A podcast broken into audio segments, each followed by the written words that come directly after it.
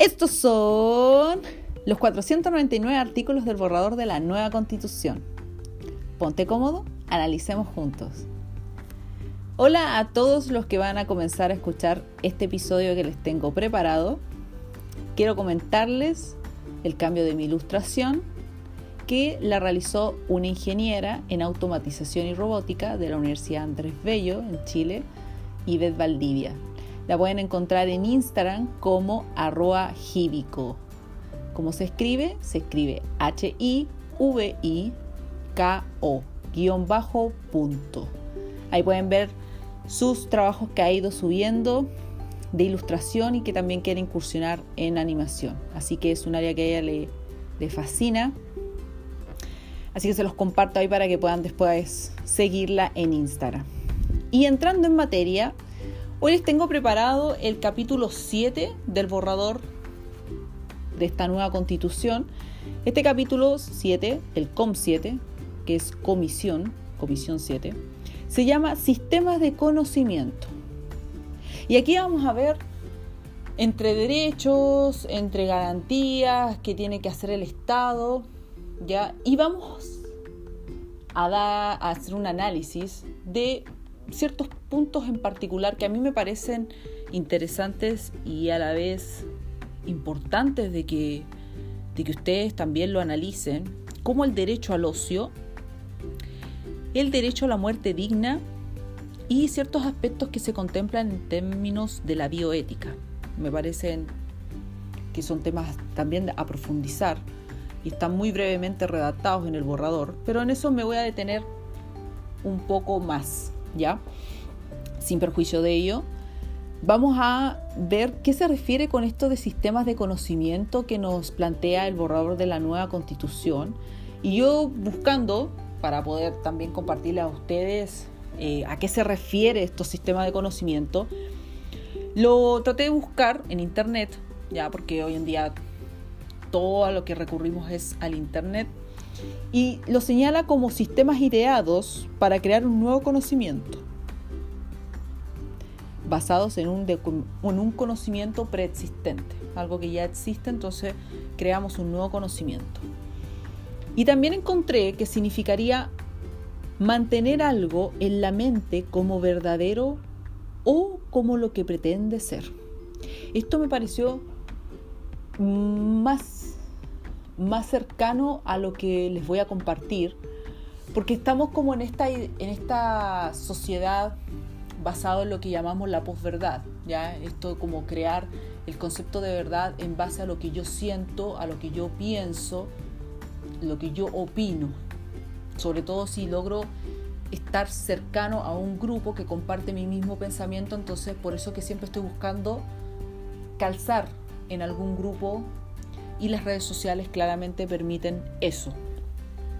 Entonces me pareció que justamente eso calza con estos sistemas de conocimiento, porque empezamos a tratar de estructurar ciertas formas para que encauzar a la comunidad toda a un sistema equitativo, de igual información, como lo vamos a ir viendo. Porque aquí ya hablamos ya del derecho a la comunicación social. Ya habíamos hablado que todo, todo lo que hemos visto en los capítulos anteriores está con la etiqueta social, derecho social, participación social, el multiculturalismo, ya el tema de la democracia paritaria, igualitaria, equitativa, social. Entonces, en base a todo eso, entramos a esta comunicación social. El de poder producir información y participar equitativamente en esta comunicación social. Ahora, ¿qué es lo que involucraría esa comunicación social? Estaría involucrando el tema del el acceso al Internet, el tema de los derechos culturales, las manifestaciones o expresiones de arte y cultura, e incluso no estaríamos ya metiendo en el área de la bioética también, específicamente en el acceso a la investigación. Y eso ya lo habíamos visto cuando lo vimos como derecho. O sea, tengo el derecho a disponer libremente de mi cuerpo y a la vez tengo derecho a beneficiarme de los avances de la tecnología que me permitan poder hacer, por ejemplo, un cambio de sexo. En todo ese escenario, El Estado tiene que promover, garantizar estos derechos culturales, este libre acceso y equitativo, y en todo ello tiene que evitar esta concentración de la propiedad de los medios de comunicación. Y es interesante que señala que en ningún caso se podrá establecer el monopolio estatal sobre ellos. ¿Basado en qué? Basado en que el Estado tiene que respetar la llamada libertad de prensa, promover el pluralismo de los medios de comunicación. Ahora, quiero que eso lo destaquen. El Estado debe respetar la libertad de prensa, promover el pluralismo de los medios de comunicación. Quiero que eso lo destaquen porque cuando continuemos en este capítulo nos vamos a dar cuenta qué tanto es esa libertad de expresión y hasta qué punto el Estado ingresa en estas áreas con el objetivo de promover, controlar, garantizar. ¿Ya? Por eso que quiero que eso lo subrayen y después vamos a volver sobre ese para llegar a la reflexión, bueno, en realidad estamos hablando de esta libertad de prensa.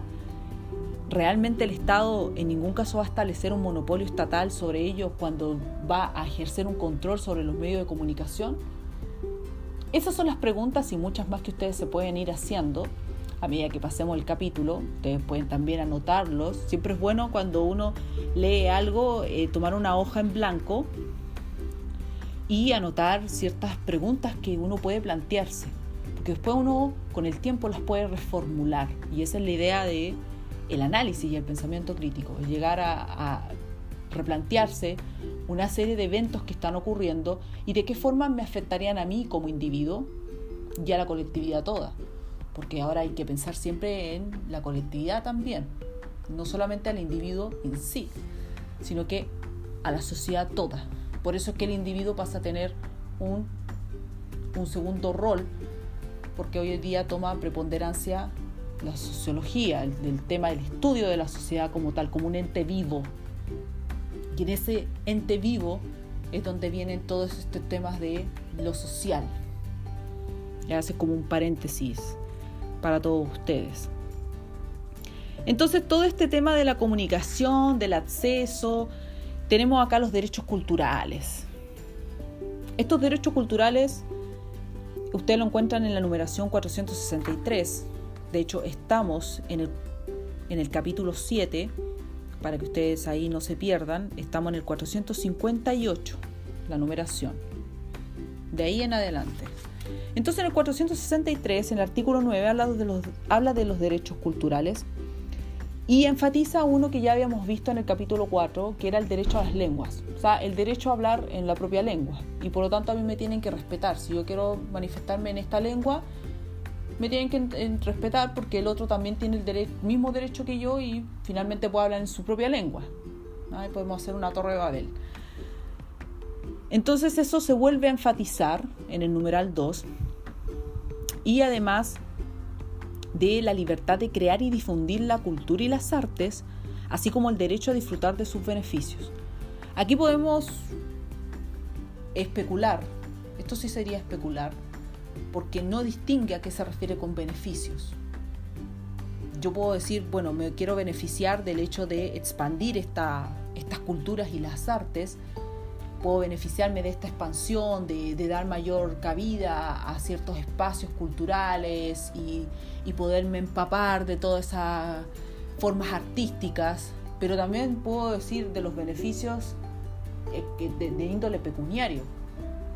O sea, poder acceder a esta obra de forma gratuita porque no tengo el dinero, entonces como tienen que hacer el derecho a poder tener acceso a todos estos espacios de cultura, entonces debería ser equitativo y todos deberíamos poder acceder a todas estas presentaciones de teatro, exposiciones de, de pinturas y toda la otra gama de temas culturales que pueden haber. Pero el cuarto sí fue el que me surgió bastante bastantes temas, eh, sentimientos encontrados porque el numeral 4 habla del derecho al uso de espacios públicos, subrayen el espacios públicos, para desarrollar expresiones y manifestaciones culturales y artísticas, sin más limitaciones que las que establece la Constitución, que por lo demás no establece muchas limitaciones, y la ley es menos. Entonces, eh, quiero centrarme en, eso del el uso de espacios públicos, porque cuando ocurrió lo de octubre del 2019, precisamente hubo una proliferación de tomar estos espacios públicos para hacer todo esto que yo llamo violencia muralista. ¿Por qué violencia muralista? Porque hay muchos de las arengas que se hicieron, por ejemplo, en Plaza Italia, este, esto que estaba contenido en la Alameda de Santiago de Chile, región metropolitana, precisamente se catalogaron por muchas personas, incluso el director del GAM, de este Museo Interactivo Gabriela Mistral, como expresiones de cultura. O sea, toda esta violencia eh, donde se, incitaba al odio, al resentimiento, a la crítica al gobierno, ya, al presidente, e incluso a la historia misma, ya fue considerada como expresiones artísticas y culturales. Tan es así que fue incluso señalado como expresión cultural el pintar a Gabriela Mistral con pantalones ya y con el pañuelo verde como feminista.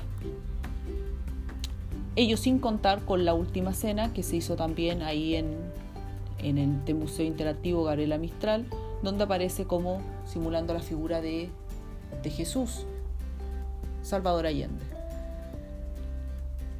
Y al lado estaría Gladys Marín. Muchos tienen que haberlo visto, de algunos que los que estén escuchando este episodio. Ya yo lo vi precisamente, por eso que me, remonto a ese escenario. Y muchas de esas eh, arengas, ya dibujos, frases fueron consideradas como expresión cultural y por eso se mantuvieron ahí, no se podían pintar. El tema es que toda esa expresión cultural traspasó los límites porque llegó a frontis de propiedades que son de particulares, que eran de personas privadas.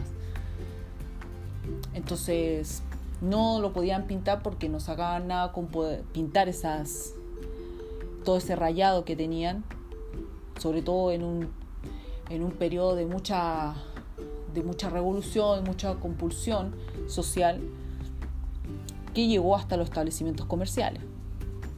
Bueno, yo sin contar también con la destrucción. Entonces me pareció interesante darles a conocer este numeral 4, ya el derecho al uso de los espacios públicos, porque no define aquí qué se entiende por espacio público y resulta que todas esas manifestaciones de arte y cultura, entre comillas, llegaron incluso hasta iglesias, universidades, bibliotecas y agregar también a los monumentos históricos.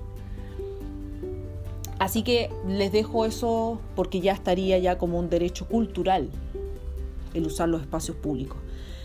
Además, el Estado promueve, fomenta y garantiza el acceso, desarrollo y difusión de las culturas, las artes y los conocimientos. O sea, le dejamos al Estado ya la facultad para fomentar y garantizar el acceso.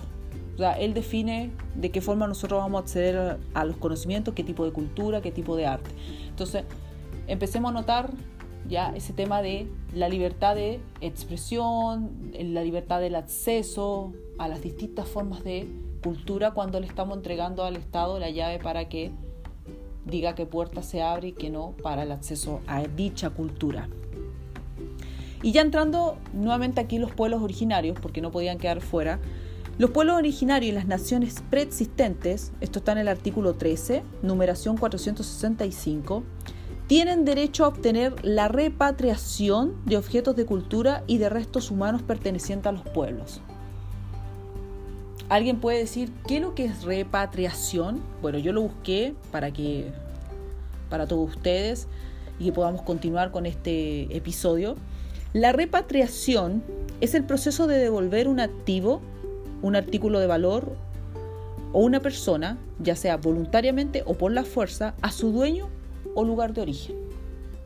Ahora, este, esto de la repatriación, ustedes van a buscarlo en internet y está en el contexto cuando se mandan los inmigrantes ya a su lugar de origen. Hay una repatriación.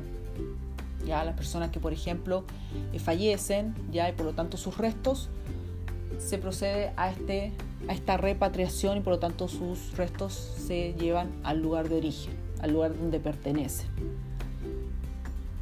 ¿Ya? Entonces, en ese contexto, esto estaría eh, aplicándose a objetos de cultura y restos humanos pertenecientes a los pueblos originarios, pueblos indígenas. Esto quiere decir que ciertas reliquias, ya ciertos restos o cosas arqueológicas que están hoy en día en museos o en casas de cultura de ciudades tienen que ser devueltos a los pueblos originarios. Y eso en base a que el Estado crearía mecanismos eficaces para poder llevar a cabo esta repatriación de restos humanos y objetos de culto porque fueron confiscados sin el consentimiento de los pueblos. O sea, ya supedita de que fue sin consentimiento y por lo tanto se tienen que devolver. Ya porque hay un derecho que se reconoce de la repatriación. Pero como les digo, la información que ustedes busquen va a estar en ese contexto de las personas. Cuando están en otro país y fallecen, por tanto sus restos son solicitados para que sean devueltos al lugar de origen. Pero esto estaría aplicado en el contexto mismo de los pueblos indígenas. Luego, aquí hay un tema como del mundo digital, que están, son varios artículos que están relacionados con todo este mundo digital, en donde todas las personas, individual y colectivamente, tienen derecho al acceso universal. ¿Ya? Acceso universal, nacional, ya para todos, a la conectividad digital y a las tecnologías de la información y comunicación. Esto es como, en términos sencillos, Internet para todos. De hecho, el artículo precede, es, que le sigue señala que el Estado tiene la obligación de superar las brechas de acceso, uso y participación en los espacios digitales, sus dispositivos e infraestructura. Ya va a crear todo para todos, porque como tiene que ser equitativo y todos tienen que tener acceso, ya el Estado tiene que contribuir a superar esas brechas, o sea, invertir, aportar recursos para poder hacer que todos accedan a la información.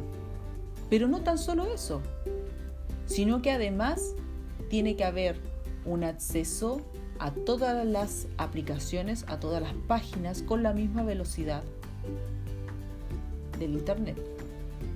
Y uno puede decir, pero ¿cómo? ¿Cómo sería eso? Bueno, todo ello basado en el llamado principio de neutralidad de la red. Eso está en el artículo 20, en la numeración 468.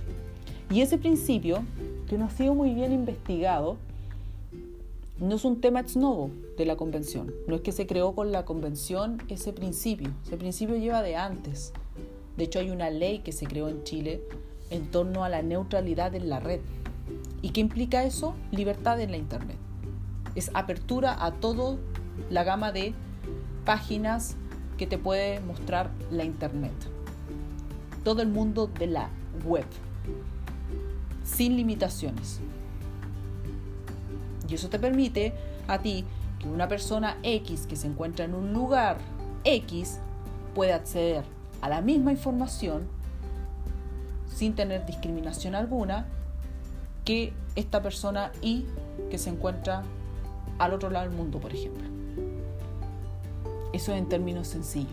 Ahora, esa neutralidad en la red es todo un mundo que amerita el analizarlo.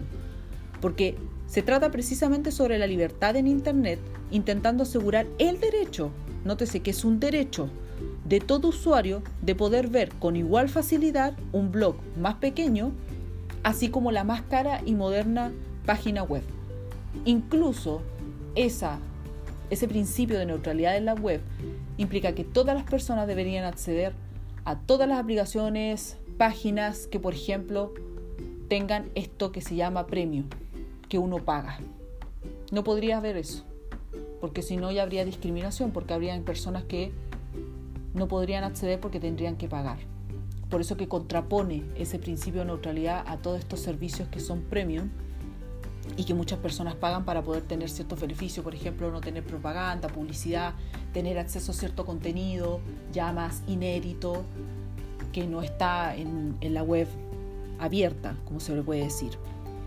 Y el problema mayor de este principio de neutralidad en la web, que está de años anteriores, no es de ahora, no, como les digo, no es ex novo de la convención, estaría siendo complicado porque precisamente no estableció en su momento medidas excepcionales y temporales de gestión de tráfico de páginas web cuando ocurrió la pandemia.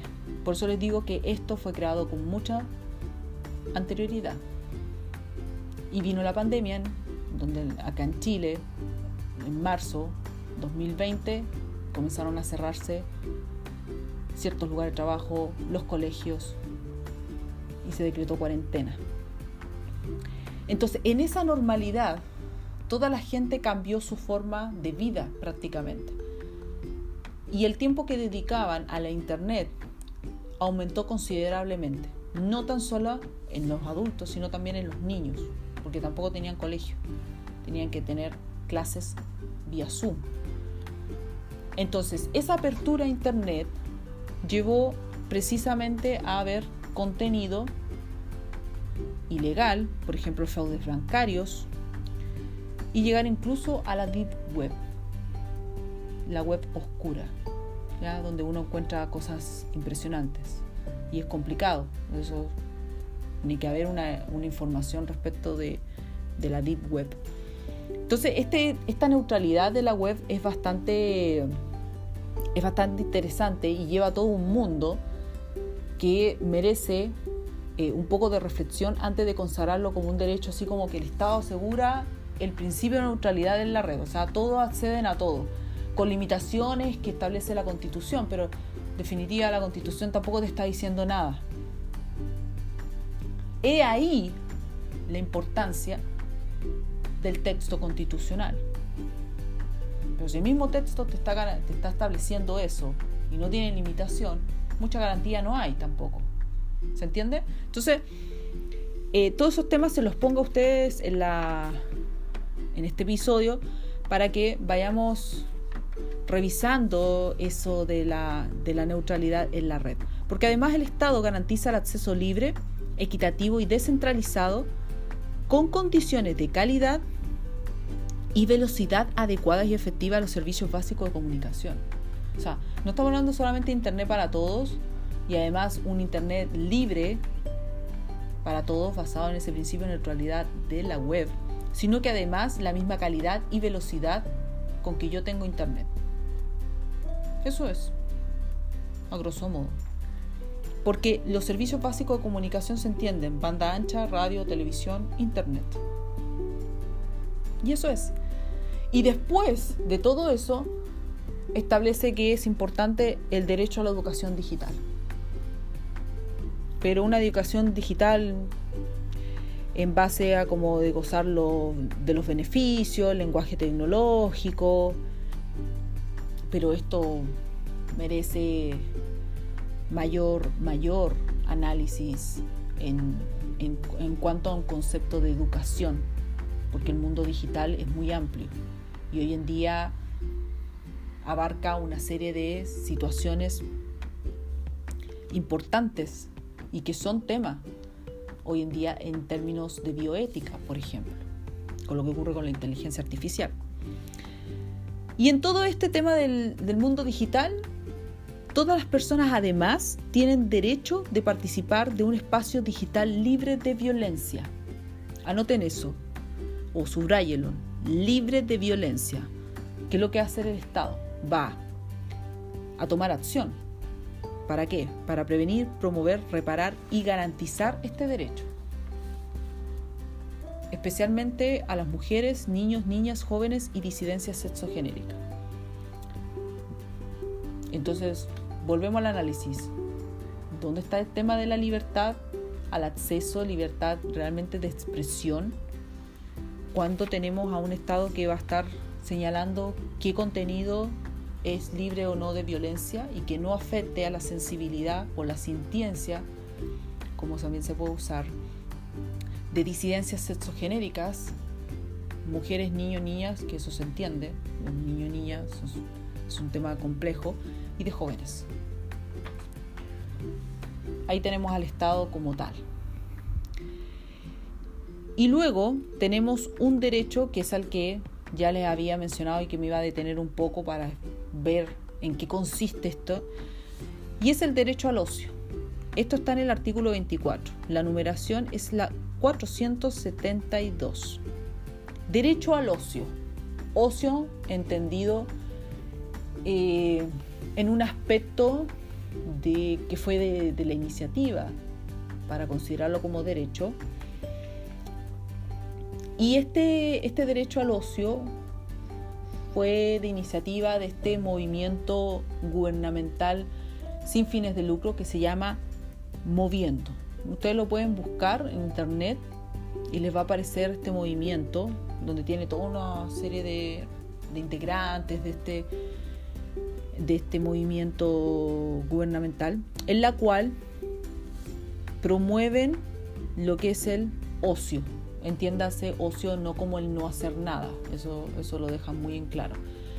Es sino eh, dedicar el espacio, eh, tener tiempo libre, pero dedicar el espacio al enriquecimiento personal, espiritual, físico, y para ello se requiere tener lugares de esparcimiento, tiempo libre para poder dedicarse a la cultura, a la lectura, al, saber, a la actividad física, al realizar deporte.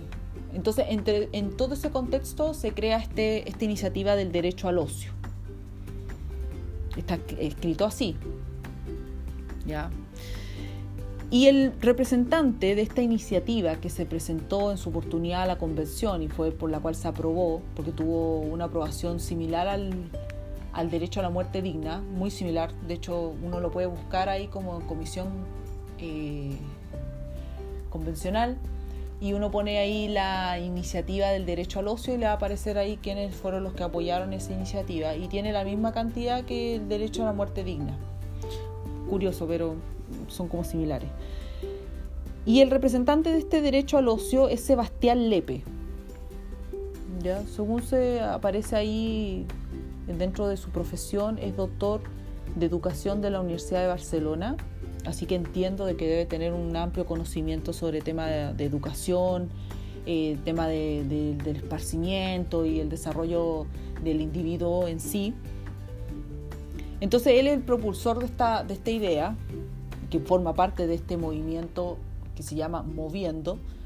Entonces presentaron este, esta iniciativa del derecho al ocio. Todas las personas tienen derecho al descanso, al ocio y a disfrutar el tiempo libre. Por eso también, y ahí es donde apunta en cierta medida, porque no es todo, pero en cierta medida apunta a la disminución de la jornada laboral. Porque así eh, tendrían el tiempo para poderse dedicar a este tema de desarrollo espiritual y físico diariamente. Mi, mi, inquietud es respecto de este principio, de este derecho al ocio, radica en, en realidad en, en, ciertas pequeñas cosas que les, voy a, que les voy a mencionar. Ustedes pueden encontrar otras más, pueden estar de acuerdo, pueden después darle una vuelta y considerar otras más. Primero el concepto del ocio, porque el concepto del ocio tiene una raíz griega, que significaba descanso, ese tiempo libre que dedicaban los, estos grandes filósofos, que les permitía precisamente eh, el tener tanta sabiduría y poder transmitir ese conocimiento. De hecho, Cicerón señalaba que el ocio significaba emplear bien el tiempo del que se dispone. Por eso el contexto en que se entendía el ocio es muy diferente al que después comenzó a surgir al mundo actual. De hecho, había muchos pensadores que consideraban que era, era de vital importancia el tener el ocio porque permitía tener grandes intelectuales, financiar a grandes personas que tenían potencial para poder reflexionar, para poder estudiar, para poder crear un sistema de pensamiento diferente. Entonces, en base a eso, el concepto de ocio hoy en día tiene otra connotación. ¿Cómo lo entiende la persona normal hoy en día, la persona común? Cuando uno dice, oye, esta persona es ociosa, esta persona no está haciendo nada. Entonces, lo primero que nosotros tenemos que entender cuando vamos a, poner una iniciativa es entender el contexto de la palabra, el uso general que se le está dando a la palabra hoy en día. Porque cualquier persona que lo lea y diga derecho al ocio va a decir, esto es una broma. E, esto eh, eh, no, no puede ser.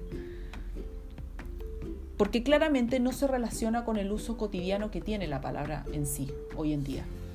Entonces, ¿qué es lo que sucede? Que hablamos de que todas las personas tienen derecho al descanso. Nadie ha dicho lo contrario. Ya, de hecho, por eso también las jornadas y todo el tema del sistema laboral ha cambiado precisamente para crear estos espacios y establecer parámetros en la cual la persona tenga también la posibilidad de poderse dedicar a, sus otras, a sus otras labores. Ahora, cosa distinta es respecto de quién es madre, ¿cierto? Tiene hijos y cómo se hace compatible su trabajo. Pero esto no va enfocado a eso. De hecho, no lo distingue. todas las personas tienen derecho al descanso, al ocio y a disfrutar del tiempo libre. Pero resulta que cuando en la iniciativa que uno lee de Sebastián Lepe, lee el contexto y la razón de ser de esa iniciativa, lo primero que uno advierte es que hace una comparación con otros países y entre ellos Noruega, Dinamarca. Países que en términos económicos, políticos y sociales es muy diferente en Chile. Entonces, nosotros podemos hacer un estudio comparado con otros países, pero tenemos que tener en cuenta nuestra realidad. Yo creo que el mayor problema que surge cuando tratamos de tomar ideas de otros países ya porque esto son ideas de, otro, de, que otros países lo han adecuado también, este derecho al ocio, no solamente Chile, no entendemos el contexto y traemos una serie de cosas ya para impregnarlas y forzarlas en nuestra cultura y muchas de ellas fracasan porque no se adecúan a nuestra idiosincrasia. Y eso es así, uno lo puede ver en, en diferentes países, pues son otros sistemas, es otra la sociedad. ¿Y por qué les hago este hincapié? Porque cuando nosotros hablamos del derecho al ocio y a disfrutar del tiempo libre, tenemos que entender que hoy en día la mayor parte del tiempo libre lo dedica la persona a estar en redes sociales. Estamos en un mundo basado en redes sociales. Y eso se ve, ustedes lo pueden ver en el trabajo o cuando van en el metro o cuando están esperando en el centro, en la plaza, en cualquier lado ven las personas conectadas en el celular. Son muy pocas las personas leyendo, es muy pocas las personas que leen. Entonces, cuando estamos impregnando este derecho al ocio, tenemos que ver primero, escarbar de qué manera yo sustento ese derecho mismo? ¿Y cómo se mantendría en el tiempo cuando dentro, por ejemplo, de las reformas educacionales me han sacado la filosofía? Punto uno. Siendo que es una rama que precisamente abre este pensamiento y permite la recreación espiritual, ya, intelectual de la persona. Además, la mayor parte del sistema de educación tiene, con suerte, dentro de la semana dos horas pedagógicas de educación física. 45 minutos cada una. Y no hay más. Dedica el tiempo en una educación ya basada en repetición de contenidos, sin explicar la razón de ser y por qué el niño tiene que estudiar estas cosas y cómo le van a servir en el desarrollo de su vida. Es un acto de repetición, en eso está basado. Entonces, las reformas tienen que ser de ese, de ese calibre, tienen que ser consistentes, que a ti te permitan en definitiva ver que la persona, esa dedicación del tiempo libre al ocio en realidad, va a ser precisamente para lo que es la razón de ser de esa iniciativa, que es el, fortalecer, el desarrollar los aspectos eh, cognitivos, intelectuales, físicos, crear el tema del deporte, que esa es otra, esa es otra área en la cual en Chile está complicada, no hay un gran fomento hacia el deporte. La mayor parte de los atletas de alto rendimiento que compiten en los Juegos Olímpicos tienen un financiamiento de particulares, incluso ellos mismos, y buscan financiamiento para poder representar al país en los Juegos Panamericanos o los Juegos Olímpicos. Y eso es una realidad. Entonces, el derecho al ocio, me parece que el descanso está claro, pero al ocio y a disfrutar del tiempo libre me, me parece ambivalente, no sé de qué manera lo se va a sustentar en el tiempo tomando la idiosincrasia del chileno. Y sobre todo cuando lo relaciono con disminuir la jornada de trabajo, que si bien no está relacionada con la productividad, hay que considerar en definitiva qué tan productivos somos, somos en el país en sí. Eso también es un tema a considerar. Y lo que, es, eh, lo que es mayor aún, cuando hablamos de disminuir la jornada de trabajo, eso trae varias implicancias a nivel de empresa. Porque perfectamente también podrían existir los bonos por mérito de desempeño, o KPI, o formas de medir el desempeño de los trabajadores, de manera también de premiar, de motivar positivamente a los trabajadores que tienen mejor rendimiento. Pero eso significaría entrar a la catalogación mérito y eso implicaría indudablemente una discriminación. Esa es otra dinámica, pero que también se muestra aquí, porque si estamos hablando de la disminución de la jornada de trabajo para dar pie a este derecho al ocio, hay varias implicancias que tiene, varias aristas Pero se los quería, se los quería manifestar, quería darme ese tiempo para, para poderles hacer hincapié de, ese punto en particular. Después hay un tema que también me parece interesante que es la neurodiversidad. El Estado reconoce la neurodiversidad. Está muy relacionado con el anterior, de hecho, creo. De ahí voy a ver la relación. Porque, ¿qué es lo que es la neurodiversidad? y está relacionada con las personas neurodivergentes, que son todos los individuos que viven, por ejemplo, con autismo, con déficit atencional, ya el famoso TDAH, dislexia. Entonces a todas esas personas se les, reconoce el derecho a una vida autónoma, a desarrollar libremente su personalidad e identidad, a ejercer su capacidad jurídica y los derechos individuales y colectivos. Reconoció la Constitución, los tratados internacionales. Ahora, cuando a mí me dice el Estado reconoce la neurodiversidad, no me dice mucho, y garantiza a todas las personas neurodivergentes su derecho, ¿de qué forma ellos se garantiza ese derecho?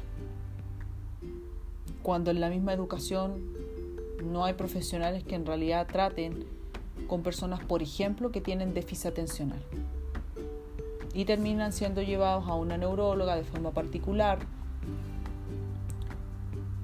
para poder encontrar las formas de que ese niño pueda adaptarse al curso o al medio donde actualmente está estudiando.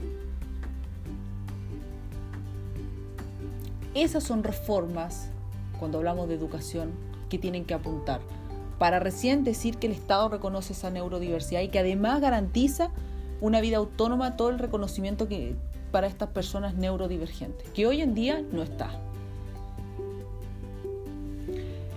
Y aquí entran los principios de la bioética en el artículo 28 que sinceramente me parece muy pobre fundamento el decir que la ciencia y las tecnologías, sus aplicaciones y procesos investigativos deben desarrollarse según los principios de solidaridad, cooperación, responsabilidad y con pleno respeto a la dignidad humana.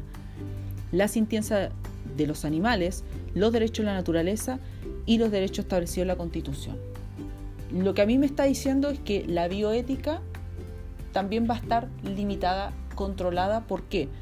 Porque precisamente todos los aspectos que involucra la bioética, que es una rama muy importante dentro de la que, que enlaza lo que es la biología misma con la ética, tiene limitaciones. Dignidad humana, la sintiencia de los animales, los derechos a la naturaleza y los derechos establecidos en la Constitución. Y a eso nos vamos a relacionar con el derecho a la muerte digna. Y eso es todo lo que dice con respecto a la bioética. Más que decir principios de la bioética, para mí fue una limitación a la bioética en sí, por parte del Estado. Y como derecho a la participación y el beneficiarse de los conocimientos, que eso ya lo habíamos visto ya con el capítulo 4, el Estado reconoce el derecho de los pueblos y naciones indígenas a preservar, revitalizar, desarrollar y transmitir los conocimientos tradicionales y saberes ancestrales y debe, en conjunto con ellos, adoptar medidas eficaces para garantizar su ejercicio. Yo tengo una duda. A ver, ¿está el Estado reconociendo un derecho de los pueblos de preservar, revitalizar, desarrollar y transmitir sus conocimientos? Pero por otro lado, le ayuda también para establecer las medidas eficaces para hacer eso posible. ¿Esto es darle un derecho para que ellos puedan transmitir libremente o es una imposición a la comunidad toda de toda su cultura o su cosmovisión en sí? Porque nótese la redacción que tiene el artículo. A mí me está disfrazando este, este supuesto reconocimiento de todos los pueblos porque en definitiva tengo que asumirlo y vamos a ver más adelante cuando habla como de eso de la asimilación forzosa. Porque aquí me está diciendo que adoptar las medidas eficaces para garantizar su, su ejercicio efectivo. Es transmitir, es imponer,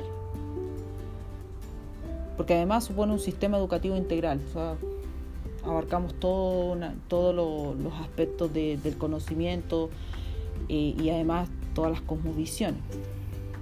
¿Y por qué quería eh, entrar a ese, artículo, en particular con los pueblos indígenas? Porque resulta que acá, en el 477, habla de que se prohíbe, se prohíbe la asimilación forzada o destrucción de las culturas de los pueblos y naciones indígenas.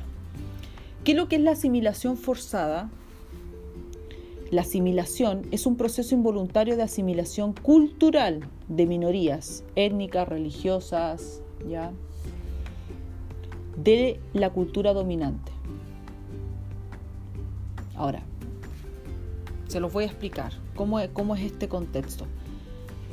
Se prohíbe el hecho de que a las minorías étnicas, religiosas, se les imponga la cultura dominante, es decir, la nuestra, la de todos los chilenos. Bajo esa lectura es que se ha hecho también esta nueva constitución y en la cual ustedes han visto varios capítulos que están relacionados precisamente con ese tema en sí. Porque se entiende de que hay una cultura dominante, opresora, que ha arrasado con la cosmovisión o con la cultura de ciertos pueblos, etnias no reconocidas o que no se les ha dado cabida suficiente y por lo tanto son marginados. Y en base a esa lectura es que hoy en día se le da preponderancia y especial atención en varios aspectos porque no estamos hablando solamente de respetarle la cosmovisión y que ellos hablen en la propia lengua, sino que además el reconocerle las tierras, territorios y el de permitirle además que tengan su, propio sistema jurídico, político, económico e incluso educativo. Y eso es así. No es una especulación ni es una interpretación mía. Eso está escrito en el texto y lo vimos en el capítulo 4.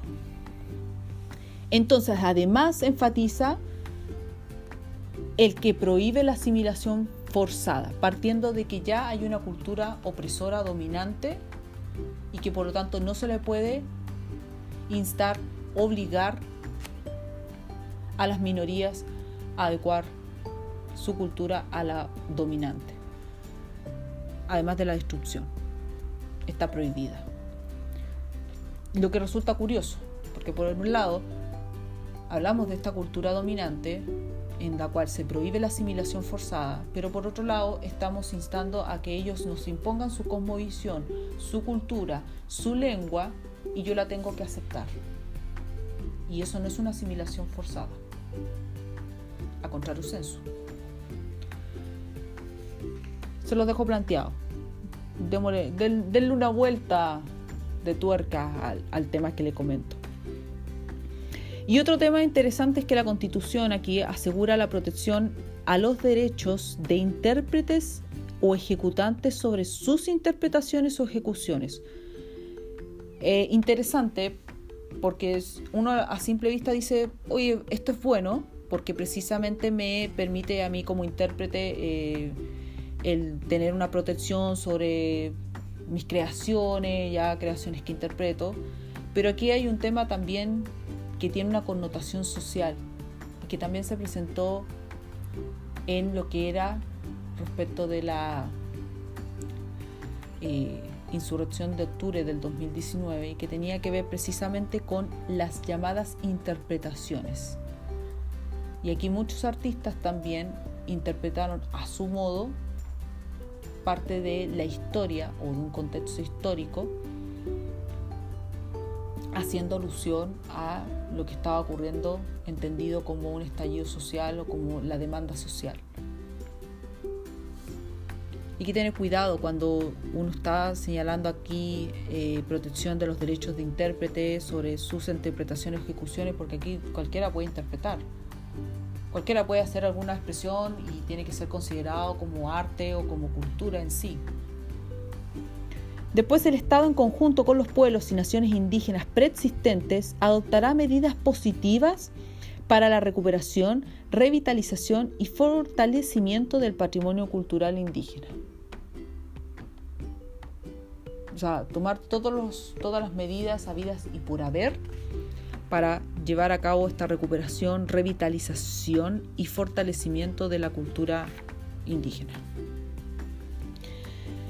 Y ya para ponerle la guinda a la, torta, como se dice en términos coloquiales, hay un artículo nuevo y eso está en el 483 y que nos dice, la constitución reconoce los derechos culturales del pueblo tribal afrodescendiente chileno y asegura su derecho, desarrollo, promoción, conservación y protección, con pleno respeto a los instrumentos internacionales pertinentes. O sea, ya no tenemos solamente eh, los, los pueblos indígenas, naciones preexistentes, sino que también tendríamos el reconocimiento del pueblo tribal afrodescendiente, que son chilenos, que tienen la totalidad o mayor parte origen étnico de África. Esos son los afrodescendientes chilenos. Esto estaría bajo la idea, eh, bajo la el contexto de los esclavos que llegaron a, Chile, estoy hablando en términos muy, muy someros, los esclavos que llegaron a Chile entre el siglo XVI y el siglo XIX y habrían dejado cierta descendencia que se le llama afrodescendientes chilenos. Yo busqué más o menos cuánto sería esa población afrodescendiente chileno, pueblo tribal, para ser reconocido como tal y serían 9.919 personas en Chile. Eso es tomando en consideración el año 2017. No es más del 4% de la población. ¿Ya? Probablemente sea un poquito más ahora, 2022. No puede variar un poco el rango. Pero lo interesante es que hay un reconocimiento de estos pueblos tribales afrodescendientes chilenos, que lo vamos a ver en el capítulo 8 a mayor profundidad. Así que solamente quería dejarles ese tema ahí eh, en la palestra para que para que tengan esa avidez en el próximo capítulo cuando hablemos de los pueblos originarios. Y, sepan eh, mayor, mayores temas al respecto. Y ya finalizando, se habla de un Consejo Nacional de Bioética.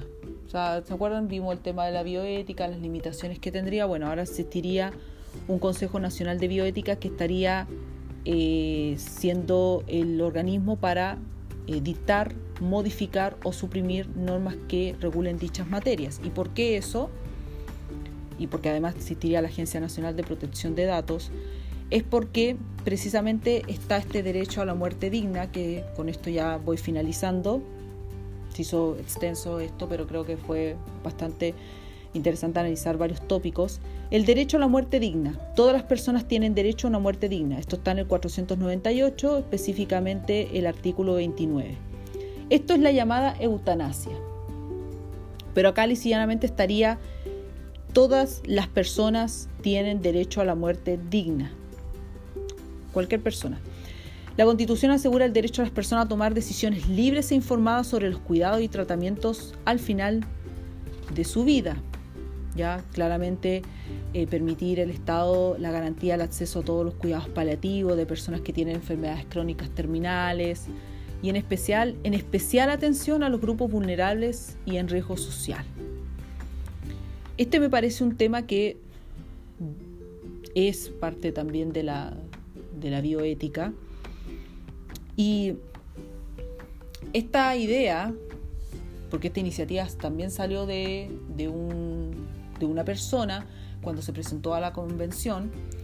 Y esta propuesta es de una persona que es un productor cultural que se llama Andreas Schielfeldbein, yo creo que se pronuncia así, del 2021 y él basó que este tema del derecho a la muerte digna estaría en el contexto de la eutanasia, porque la eutanasia supone un tema de compasión. O sea, me da compasión una persona que se ve en, esta situación terminal y por lo tanto que tenga no tan solo el derecho a, tener una muerte digna, sino también el acceder a ciertos, a ciertos medicamentos o medicina avanzada para dar término a su vida y que no cuente con los recursos, porque a eso también apunta.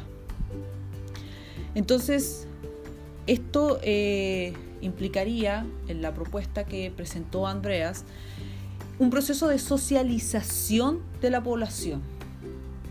Pero no tengo la noción de cuándo se llevaría a cabo ese proceso, eh, cómo se llevaría para recién hablar de que estaría efectivamente eh, legalizado la eutanasia acá en Chile. Pero en esos términos el decir un derecho a la muerte digna, cierra completamente el debate en torno a la eutanasia. Ahora uno ahí podría entrar a debatir, bueno, respecto de quiénes personas, porque personas como por ejemplo en situación de indigencia que tengan alguna enfermedad o en realidad no, no tienen los recursos, sería un tema también como para, para debatir. Eso es este episodio donde analizamos el capítulo 7. Espero que les haya gustado, que les dé eh, las instancias para analizar en profundidad estos temas. Ya, ya no olviden que pueden encontrarme y seguirme en Spotify, en Radio Public, Overcast, Amazon Music, Apple Podcast y también estoy en Stitcher. Así que hay toda una serie de redes en torno a los podcasts y espero que puedan compartirlo y difundirlo porque es importante. Y nos estamos viendo en un próximo episodio donde veremos el capítulo octavo. Muchas gracias, cuídense, chao chao.